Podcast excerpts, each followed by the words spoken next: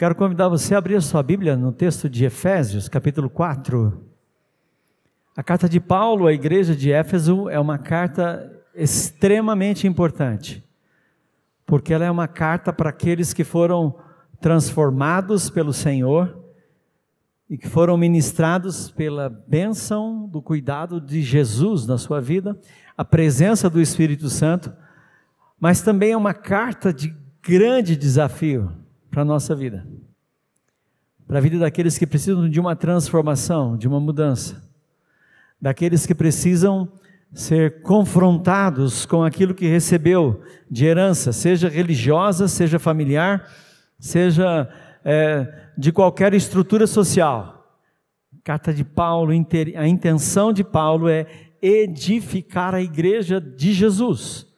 Não é a igreja do Paulo, não é a igreja do Lucas, não é a igreja do Timóteo, é a igreja de Jesus. E esse é um grande interesse do apóstolo Paulo. E esse é o nosso interesse hoje. Que o seu coração seja cheio da presença do Senhor. Vamos orar? Feche seus olhos. Pai, nós louvamos o teu nome e te agradecemos em nome de Jesus porque toda boa obra e a obra que o Senhor começou na nossa vida, nós cremos que o Senhor vai completá-la em nome de Jesus, porque nós nos submetemos a essa obra maravilhosa e nós queremos caminhar no propósito do Senhor, naquilo que o Senhor tem para a nossa vida, desde os pequenos até aquele de mais avançada idade, possam saber reconhecer a tua vontade a tua direção, o teu mover, a orientação do teu Espírito Santo sobre a sua vida. E nós nos curvamos e clamamos: fala com a tua igreja, fala com o teu povo, fala com a nossa vida. Nós oramos agradecidos em nome de Jesus. Amém. Efésios capítulo 4, versos 11, 12 e 13. Versos 11, 12 e 13. Se eu for perguntar para você aqui na igreja ou através das mídias sociais, da transmissão do culto, se você é, está aqui, está aqui nos vendo e vai participar desse culto, se você está plenamente na vontade do Pai, no propósito do Pai para a sua vida, está vivendo isso, o propósito do Senhor para a sua vida? Alguns respondem assim: hum, hum, pastor, mais ou menos. Outros dizem assim: ai, mas eu estou muito longe, está difícil, não entendi ainda muito bem. Parece que tem empecilhos na minha vida que eu não consigo é, me desvencilhar. Tem uma roupa velha que eu não consigo tirar para poder vestir a nova roupa do propósito do Pai. E como é que eu vou fazer? Esse texto é exatamente para responder essa pergunta. É para dizer para mim e para você como a minha vida pode ser nova em Cristo Jesus. Amém? Vamos ler o texto? Efésios capítulo 4, verso 11 diz assim a palavra do Senhor: Ele e ele designou alguns para apóstolos, outros para pastor, profetas, outros para evangelista e outros para pastores e mestres, com o fim de preparar os santos para a obra do ministério, para que o corpo de Cristo seja edificado, até que todos alcancemos a unidade da fé e do conhecimento do Filho de Deus e cheguemos à maturidade, atingindo a medida da plenitude de Cristo. Esses três versículos. Como que eu posso uh, responder a esse texto? Como que eu posso olhar para ele e olhar para a minha vida que precisa de tantas transformações?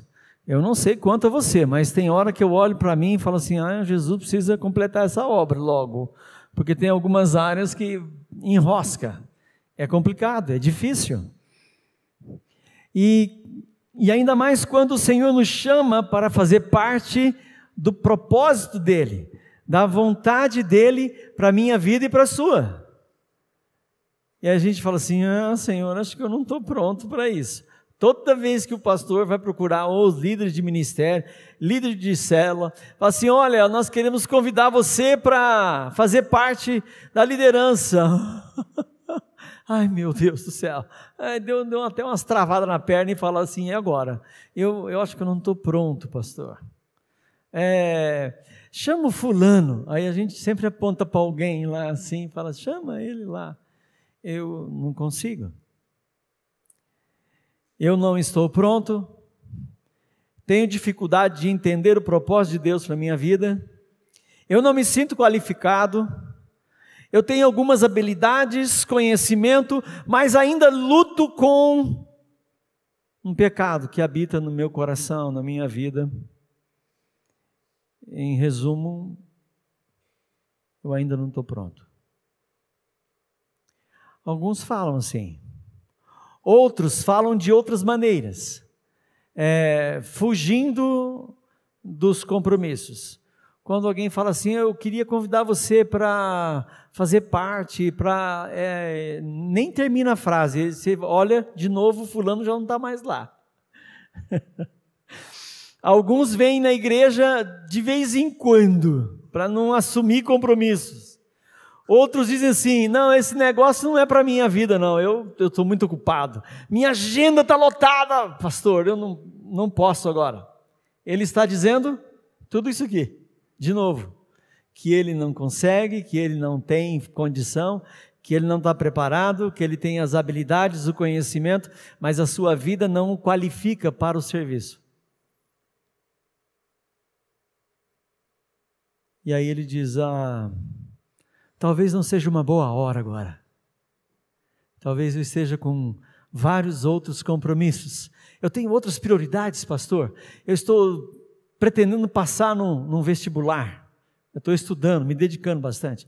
Ah, agora eu tenho que focar no trabalho, porque eu tenho a possibilidade de abrir uma nova, uma nova porta de trabalho para mim. Eu preciso. O senhor entende, né? O senhor sabe do que eu estou falando. Eu preciso olhar profundamente para essa realidade e. Eu não consigo agora. Bom, em resumo, a Bíblia fala bastante sobre esse assunto. Jesus gastou e investiu tempo na vida dos seus discípulos fazendo exatamente isso, uma troca de prioridades. E ele vai dizer: Buscai, pois, em primeiro lugar o seu reino e a sua justiça, e as demais coisas vos serão acrescentadas.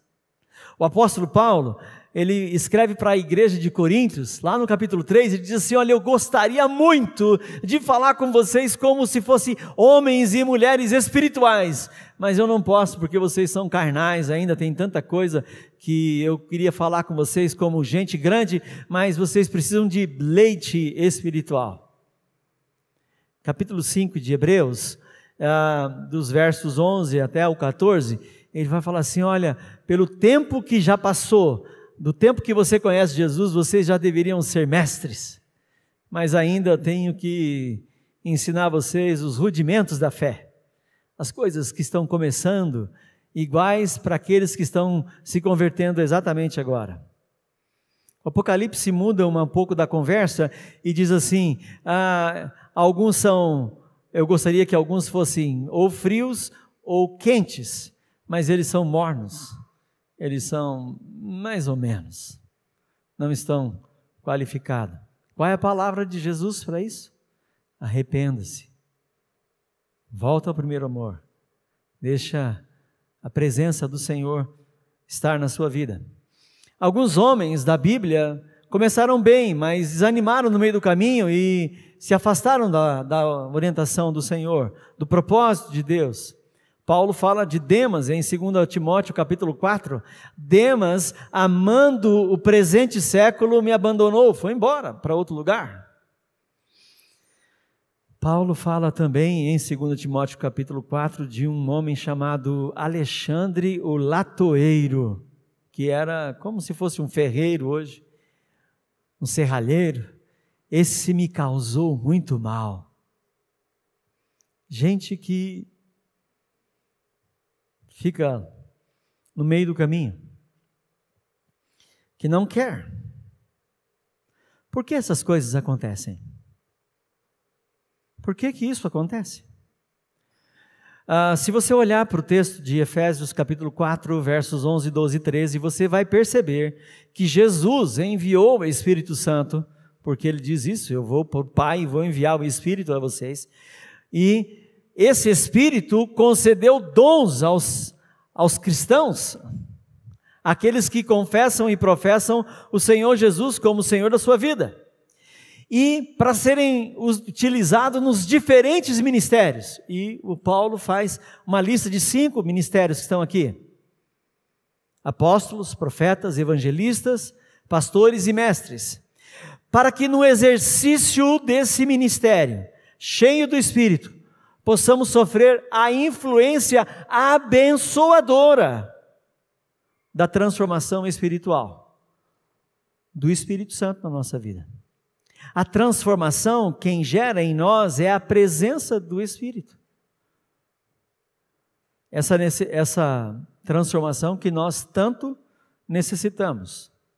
Eu e você precisamos ser mais parecidos com Jesus. Eu e você precisamos olhar para Jesus dizer assim: ah, quais são as áreas da minha vida que, que precisam se achegar mais a Jesus? ser mais parecido com Ele. As pessoas de fora precisam olhar para mim, a vida e para a sua e dizer assim: olha, você está parecendo com o Senhor. Você é uma bênção. Uma bênção é uma pessoa enviada por Deus para fazer aquilo que o Pai determinou derramar sobre você uma graça que talvez você não mereça, mas Ele trouxe para você. Bênção. Deus estabelece a nação e o povo de Israel para ser bênção. Gênesis 12.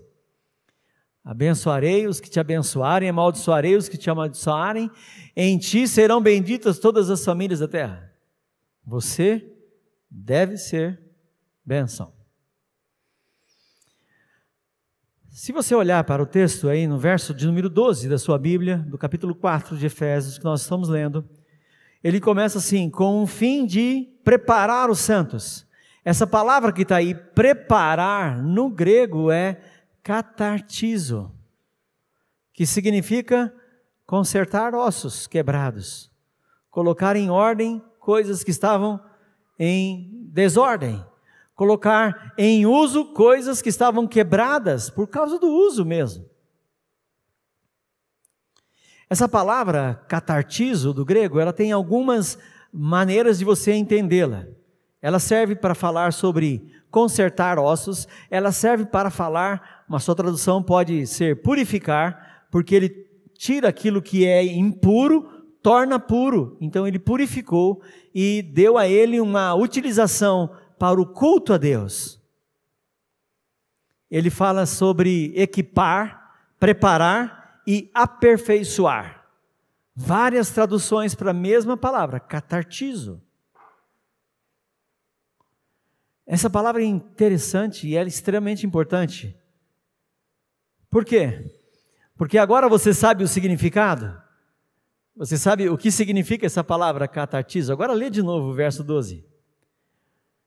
Com o fim de consertar os santos, de preparar os santos, de equipar os santos, de aperfeiçoar os santos para a obra do ministério. Opa! Que maravilha! Tem um segredo para você aqui. Tem esperança para você e para mim também. Posso ouvir um glória a Deus? Amém! Aleluia! Pensei que estava todo mundo dormindo já. Glória a Deus por isso. Por quê? Porque eu não sou passivo de ficar na minha inércia na minha letargia ou na minha não tão vontade de me envolver, porque Deus pode transformar a minha história. Aleluia por isso. Você pode sair assim como eu saí de uma condição de não bênção para uma condição de abençoador. É maravilhoso isso. A única coisa que eu já fiz na minha vida foi fazer pessoas chorarem. Talvez por conta de tristeza, talvez por conta de alguma situação que precisaria ser feita e não foi feita. Decepção, tristeza. Mas quando a gente sai dessa condição e começa a estabelecer uma nova condição de ser bênção, as coisas começam a mudar. Bom, aí talvez você possa dizer assim, pastor, eu quero ser consertado então certo? Se é para ser usado pelo Senhor, se é para ser bênção para minha família e para a família da igreja, para a família da fé, eu quero ser consertado. Mas quando eu, quando eu sei que eu preciso ser consertado? Como é que eu sei? Eu me acho tão bom. Eu não sei se você já ouviu gente falar assim, pastor, mas eu não roubo, não mato, não falo mal de ninguém, eu sou uma pessoa tão boa. eu sou assim, ó, um filé. e nem tem espinho ainda. Pode ficar cegado, pastor. Sou super tranquilo. ai, ai, ai, ai, ai. Quando a gente ouve assim de duas coisas, essa pode ser a possibilidade que está acontecendo. Ou o cidadão não sabe nada do que ele está falando, ou ele é muito bom mesmo. Na maioria das vezes, qual você acha que é a solução? Ele não sabe nada do que está falando. Ele é um pecador exatamente igual a mim e a você. Quando eu preciso de conserto, preste atenção. Quando eu estou estacionado em minha vida cristã, que quer dizer isso, pastor? A minha vida cristã está exatamente igual desde a conversão. Não aconteceu mais nada de extraordinário. Quando alguém pergunta para mim e fala assim: qual foi a sua última experiência com Jesus? Bom, ah, acho que foi quando me converti, pastor. Lá em 1900 e... mas depois mais nada assim de uau, aconteceu só isso?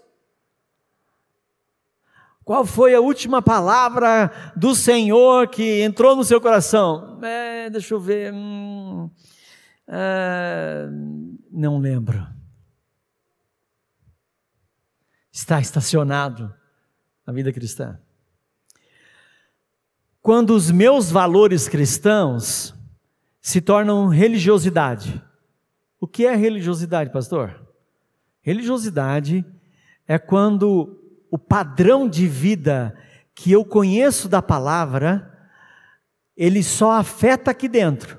Quando eu vou para minha casa, para o meu trabalho, para a minha família, esse padrão da palavra não afeta mais a minha vida. Eu vivo do jeito que eu quero viver. Quero nem saber. Eu vivo do meu jeito. Isso é religiosidade. Quando o padrão da fé não afeta a vida prática eu fico arrumando desculpas, né? Ah, todo mundo faz isso mesmo, pastor. Ah, a vida é assim mesmo, pastor, não liga não. Domingo nós estamos lá, firme e forte. Religiosidade. Quando eu preciso ser consertado, quando a minha vida espiritual não tem fruto. Ué, mas precisa dar fruto? É. Se você lê a mesma Bíblia que eu leio, você vai trombar com João 15, 16. Eu vos designei para que vades e deis fruto, e o vosso fruto permaneça. Se você está lendo a Bíblia, vai trombar com João 15, 16. Jesus falando sobre isso. Que você deve ir e dar frutos frutos para o reino. Quando eu já estou desconectado ou estou me desconectando-se da igreja, dos relacionamentos, eu preciso ser consertado. Quando eu acho que eu sou alguém ou alguma coisa que eu não sou, especialmente os da minha casa sabem quem eu sou. E aí a gente está se achando e não se achou, em Cristo arrependido ainda. Eu preciso ser consertado. E eu não vou pedir para você levantar a mão, mas fica com essa mãozinha na cabeça, assim. Sabe quando você está conversando com, com aquela videoconferência que você aperta ali a mãozinha levantada? Aperta a sua mãozinha aí agora. Eu preciso ser. Alguns vão levantar a mãozinha assim. É, eu preciso ser consertado. Eu preciso. Eu não sei o quanto o Espírito Santo está tocando no seu coração agora. Mas eu preciso ser consertado. Bom, pastor, então se eu sei que eu preciso ser consertado, agora a outra pergunta é: como eu posso ser consertado? E vamos para a Bíblia. A Bíblia é maravilhosa, ela nos ajuda. Capítulo 4 de Efésios, verso 1. Preste atenção no que o apóstolo Paulo está nos orientando. Como eu posso ser consertado? Bom, ele vai nos dar uma dica. A primeira dica é: vivam de maneira digna. Como prisioneiro do Senhor, rogo-lhes que vivam de maneira digna da vocação que receberam. Vamos ler todo mundo junto? Como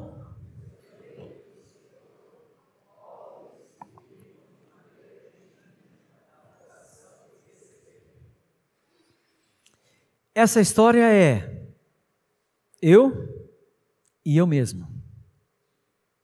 Eu e eu mesmo. Você e você mesmo. É você com você. Na teologia, é o Espírito Santo falando com o seu espírito, testificando com o seu espírito. Na teologia do Apocalipse, é o Espírito falando com você, mostrando as suas obras. É, Jesus escrevendo através da vida de João, dando a revelação: lembra-te onde caíste. Fala sobre o meu pecado, sobre o seu pecado. O valor e a forma da vida religiosa e familiar que recebemos não geraram melhora, por melhor que seja a influência que recebemos. Ela vai até um determinado ponto. Depois não afeta, não consegue influenciar. O apóstolo Paulo está dizendo então: faz outra coisa. Vivam de maneira digna da vocação que vocês receberam, do padrão que vocês receberam. Abandone o pecado que o envergonha e que o desqualifica. Como assim, pastor? Como o senhor tem essa ousadia de me chamar de pecador assim, na cara dura? Como isso? É verdade, irmãos? Porque a Bíblia fala que nosso pecado faz separação entre nós e o nosso Deus. É o nosso pecado. E isso nos afasta do Senhor. E eu preciso viver debaixo do padrão do Senhor. Vivam de maneira digna da vossa, da vossa vocação. Porque tem gente, vou contar um segredo para você, por favor. Não espalhe para ninguém. Esse é segredo para você. Tem gente que vem na igreja de maneira indigna. Você acredita nisso? Que tem gente que vem para a igreja de maneira indigna.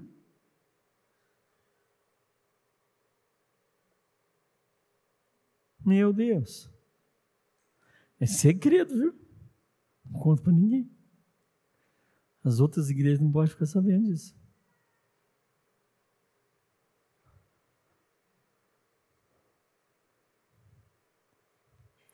Jeremias, no Antigo Testamento, se coloca lá no, na entrada do templo, capítulo 7. Ele está em pé no templo, na porta de entrada. E as pessoas estão chegando. Você imagina essa cena?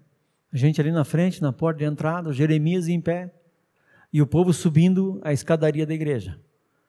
Aquela escadaria bonita, bem na entrada do templo, da porta chamada Formosa. Jeremias está lá em pé. E aí o Jeremias começa a dizer assim, Jeremias o profeta, 700 anos antes de Jesus. Por acaso vocês acham que a minha casa é esconderijo de bandido? Lugar de esconderijo de salteadores? De ladrões? Vocês roubam, matam, adulteram e vêm na casa do Senhor dizendo: Santo é o Senhor. É, eu acho que o povo não ficou feliz com Jeremias na porta da igreja. não sei se você ficaria feliz. Jesus entra nesse mesmo lugar e diz assim: Por acaso vocês acham que estão certo transformando a minha casa num lugar ruim demais, onde, o dinheiro vale mais do que a adoração. Ele faz um azorregue, um chicote, e sai expulsando todo mundo do templo.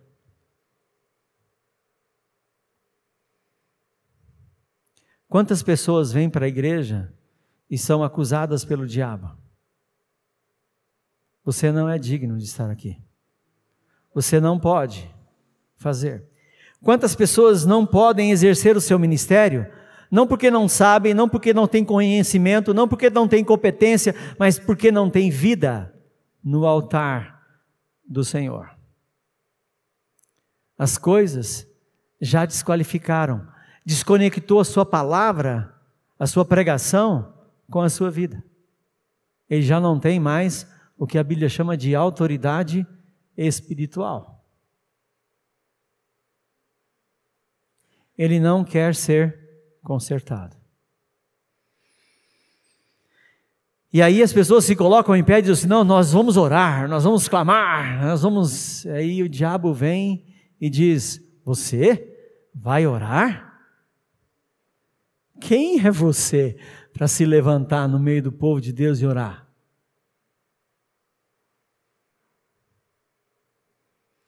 Você não tem autoridade para falar nesse assunto. Quem é você? A vida não conecta com a fé. E nesse vão, nessa brecha, o inimigo vem e chicote. Tem gente que foge, foge de qualquer tipo de compromisso porque vem acusado para a igreja, vem oprimido pela igreja. Vou dizer um outro segredo para você. A Bíblia fala que o crente sofre muita opressão. Especialmente aquele que vão dando espaço na sua vida. Opressão, opressão, opressão. E isso anula a vida, anula o ministério, anula a vocação, anula o chamado, anula a vontade, anula o desejo de servir, o brilho nos olhos já não existe, a igreja se torna mais um domingo, tem que ir de novo. Ai, perdi a alegria, não tenho mais vontade de ir. Ai, pastor, mas acho que o culto é chato. É claro que é chato, filho. Deve ser sofrível para alguns. Porque sentar e ouvir das coisas que nós estamos falando, falando e vivendo não deve ser nada fácil. Vivam de maneira digna da vocação que vocês receberam. A segunda orientação que o apóstolo Paulo nos dá Está no versículo terceiro. Por favor, vamos todos ler juntos aí. Versículo terceiro de Efésios, capítulo 4. Façam todos, vamos, já achou aí? 4, 3. Façam todo o esforço para conservar a unidade do Espírito pelo vínculo da paz. Façam esforço para viver em unidade. Viver buscando o conserto é necessário. Mas é necessário esforço. Não só é uma vontade que dá e passa, mas é uma vontade que tem a prática. Buscar, desejar. Pois a vida nos apresenta tantas realidades de sofrimento. Eu não sei como é que você lida com o sofrimento da vida. Mas é, eu e você já vivenciamos muitas lutas. Amém, irmãos? Você já passou por lutas? Aqueles esfregas assim que que dói o couro, sabe quando fica doloridos, não pode nem chegar perto que dói, certo? A gente já passou pelos esfregas da vida. E se você não entender quem você é e não fizer esforço para viver em unidade, Você pode começar a pensar como muitos pensam. Deus não ouve a minha oração. Eu acho que eu não tenho valor para Deus porque eu passei um ano inteiro orando e a minha oração não teve resposta. Aliás, eu tive uma resposta contrária àquilo que eu queria.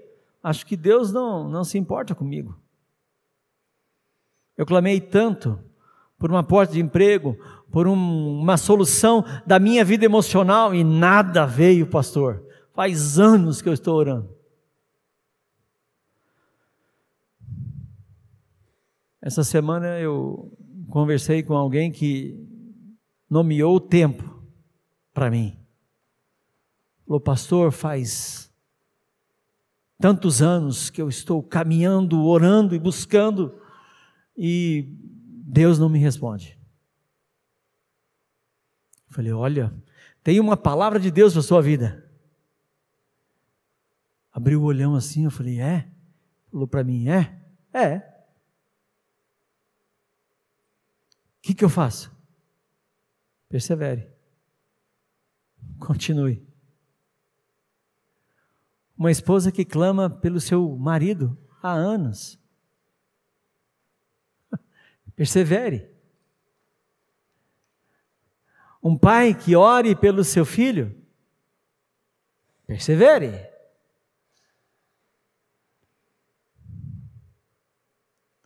Como você lida com o sofrimento? Você permite que o sofrimento te impeça de desenvolver a sua vida espiritual? Pastor, não posso me envolver agora. Agora tô, minha cabeça não está boa para isso. Eu estou vivendo um tempo difícil. Eu sei que temos tempos difíceis. Dois meses, seis meses, um ano, é verdade. Passamos por momentos difíceis. Mas tem gente que não descola dos tempos difíceis já 15, 20 anos. Não consegue descolar. Eu conheço pessoas que quando você conhece, conversa com ela e diz assim: "Como você vai?" E você já sabe. É a mesma história de 15 anos atrás. 15 anos. A mesma história. Gente, cadê o poder de transformação do Espírito Santo na vida das pessoas. Não quero, não quero, não quero deixar. Eu, eu sofro, pastor. Olha para mim, pastor, por favor, ore por mim, porque eu sou alguém que sofre. Quanto tempo isso?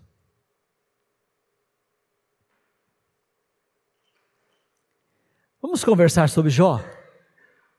Ah, Jó. Vamos conversar sobre José do Egito. Ah, José. Não, José é tranquilo, pastor. É, tranquilo até Gênesis 46. Sete anos de prisão, injustamente. Gênesis 46, diz o texto que Jó chorou quando ele viu os irmãos dele, que foi para o Egito comprar alimento. Jó entrou num quarto no palácio, chorou, e o seu choro ecoou pelo palácio. Todo mundo ouviu. Eu falei o quê? Tá vendo como vocês estão prestando atenção? Ah!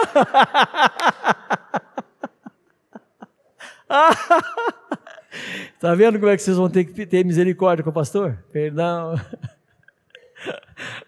Ainda bem que tem gente acordada no templo. Oh, aleluia. Jó chorou. Não, Jó chorou também. É. Jó chorou muito. A sua esposa olhou para Jó e disse assim: Amaldiçoa o teu Deus e morre.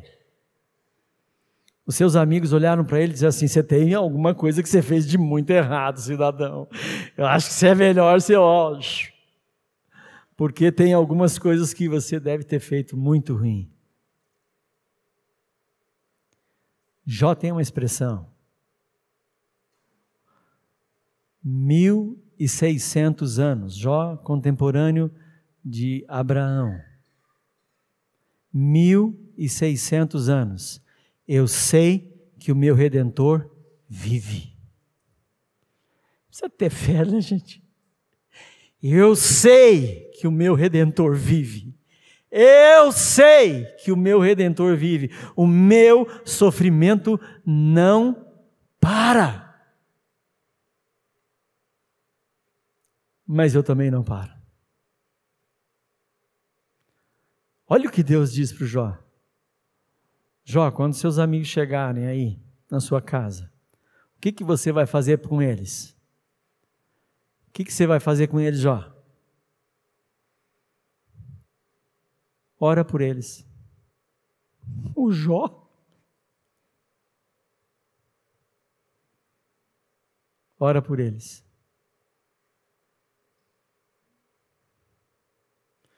Como você tem lidado com o seu sofrimento? Algumas pessoas desaparecem da igreja, somem, somem das rodas de relacionamentos, desaparece. Aí alguém pergunta assim: e o fulano, por onde anda? E, eh, não está muito bem. O que, que ele fez com o sofrimento dele? Isolamento. Olhe Efésios capítulo 4, verso de número 4, 5 e 6. Há um só corpo, um só espírito, assim como a esperança para a qual vocês foram chamados é uma só. Há um só Senhor, uma só fé, um só batismo e um só Deus e Pai de todos, que é sobre todos, por meio de todos e em todos. Agora veja 4,16, Efésios. Pastor, mas o que a unidade ajuda a minha vida? 4,16 dele todo o corpo ajustado e unido pelo auxílio de todas as juntas, cresce e edifica-se a si mesmo em amor, na medida em que cada parte realiza sua função. Cada parte realiza sua função. Você cresce Quando eu me escondo do meu ministério, do dom que o Espírito Santo me deu, eu começo a diminuir o poder que o Senhor deu e derramou sobre a igreja. Porque uma igreja que precisa de revitalização é uma igreja que os crentes deixaram de usar o seu ministério, os dons que Deus deu, deixam de atuar no seu ministério e não tem vida nessa igreja. Se você se calar, se você se isolar, se você não permitir que o Espírito Santo que habite sobre a sua vida cumpra a palavra que Jesus disse ao meu respeito e ao seu, aquele que crê em mim, do seu interior fluirão rios de água viva. Se você se fechar, se calar,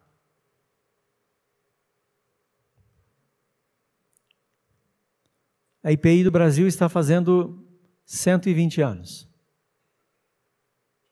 Nossa igreja, que tem 94 anos. Você só está aqui porque alguém lá atrás resolveu se consertar. Você só está aqui porque homens e mulheres, consertados pelo Espírito Santo, se dobraram de joelhos no chão e clamaram: Senhor, abençoe as próximas gerações.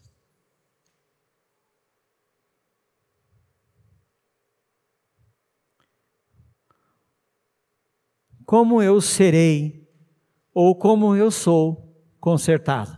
Bom, eu sei que eu preciso de conserto. Eu vi agora quais são as áreas do conserto é, vida de consagração, vida de conformidade com a palavra do Evangelho e vida em comunhão. Eu e eu mesmo, eu e o meu próximo. Bom, agora eu já sei disso, pastor. Como é que eu serei consertado? Efésios capítulo 4, verso de número 13. Olha para o texto que nós lemos. Até que todos alcancemos a unidade da fé e do conhecimento do Filho de Deus, e cheguemos à maturidade, atingindo a medida da plenitude de Cristo. Uma outra tradução, atingindo a estatura da plenitude de Cristo. Quem é o homem, quem é a mulher consertado? Ou no processo de conserto? Qual é a aparência dele? Ah, todos alcancemos a unidade da fé. Veja, não sou só eu. Ah, pastor, lá na minha igreja eu me viro sozinho. Quem quiser, que quer. Quem não quiser, não quer. Qual é a orientação do Pai? Para aqui? Todos. Eu e você. Porque somos parte do corpo. Somos importante. Você é peça importante. Eu também. Mas você também é peça importante. Não dá para que um caminhe bem lá na intimidade com o Senhor e deixe para trás todo mundo. Não, não, não, não, não é assim. Até que todos cheguemos. Aonde que nós vamos chegar, pastor? A unidade da fé e do conhecimento do Filho de Deus. Até que você conheça tanto de Jesus Cristo que a sua boca, a sua mente e o seu coração exale o bom perfume de Cristo Jesus. Até que você possa transbordar desse poder do Espírito Santo, porque você está um com o Senhor e você conhece a palavra, porque Jesus já me ensinou e ensinou você em Mateus capítulo 29, verso de número 29. Vocês não conhecem o poder de Deus, nem as Escrituras, nem as Escrituras e nem o poder de Deus. Quanto mais de Jesus, quanto mais das Escrituras eu conheço, quanto mais desse poder maravilhoso encharca a minha vida, a minha vida é transformada, porque não é uma mudança empurrada, goela abaixo, de fora para dentro, mas é uma mudança que transforma o interior. Do seu interior fluirão rios de água viva, de dentro para fora. Bom, você vai conhecer Jesus, você vai chegar à maturidade. Maturidade não é cabelo branco. Tá cheio de gente de cabelo branco aí. que tem menos maturidade do que um adolescente. Eu conheci pessoas que foi me chamado para orar por ele, porque ele tinha sido preso. Eu fui perguntar para ele por que, que o cidadão tinha sido preso, né? Já que está pedindo oração, por que, que o fulano foi preso? Ah, pastor, ele foi preso. Ele foi preso dando um cavalo de pau na, na Washington Luiz. Né? Quantos anos ele tem? Ah, uns 52 anos. O cabelo branco dele não resolveu nada. Foi preso não, porque estava dando um cavalo de pau na Washington Luiz. Resolveu nada a vida dele. O cabelo branco dele não resolveu. A medida da plenitude de Cristo.